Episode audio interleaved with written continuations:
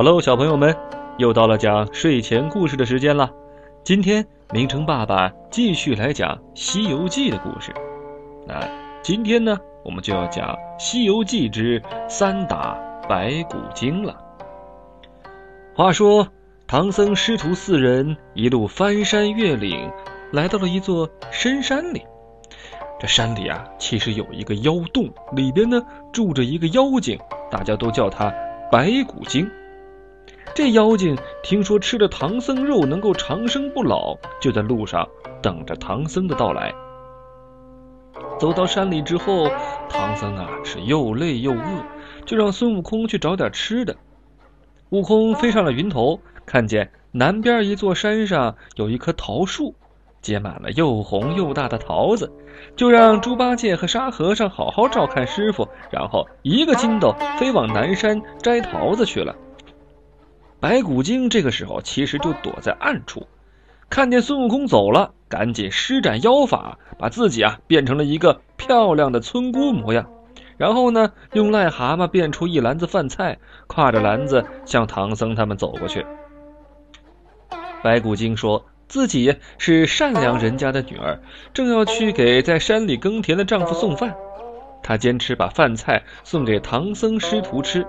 唐僧呢不肯吃，白骨精就说：“他们一家人都敬佛，丈夫知道把这个饭菜给大师吃了，不会责怪他的。”猪八戒嘴馋，跑过去拿起饭菜就要吃。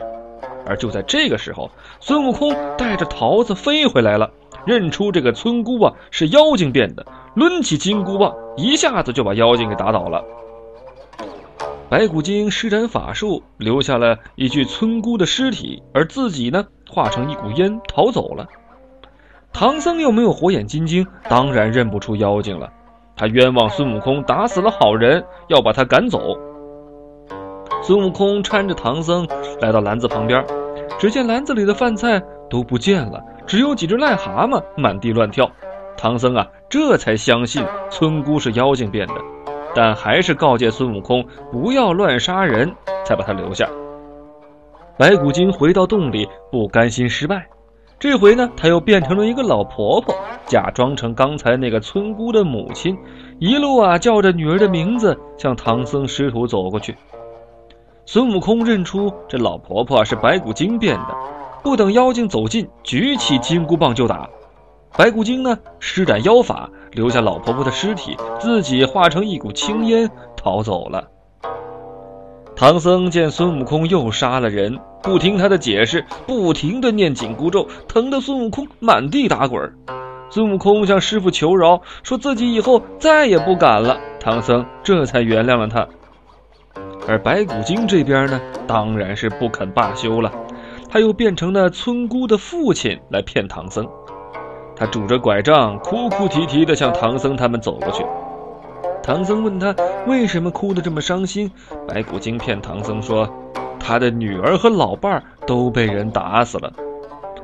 孙悟空一听妖精又编谎话欺骗师傅，非常生气，他怕打死了妖精又要被师傅误会，念紧箍咒惩罚他。于是他使出分身法，叫土地神和山神在半空中拦住白骨精，抡起金箍棒，一下子打死了妖精。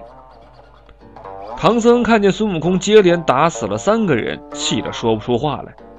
孙悟空告诉唐僧，地上的那堆白骨啊，就是白骨精。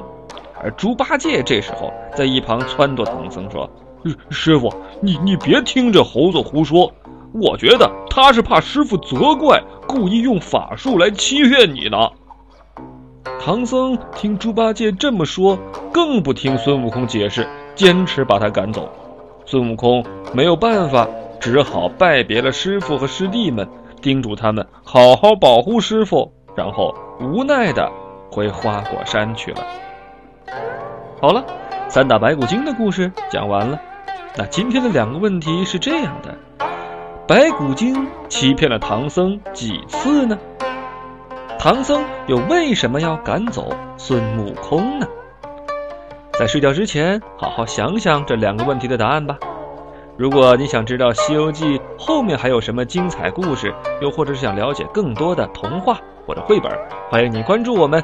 或者是订阅我们的专辑《名城的睡前故事屋》，我们在这里等着你。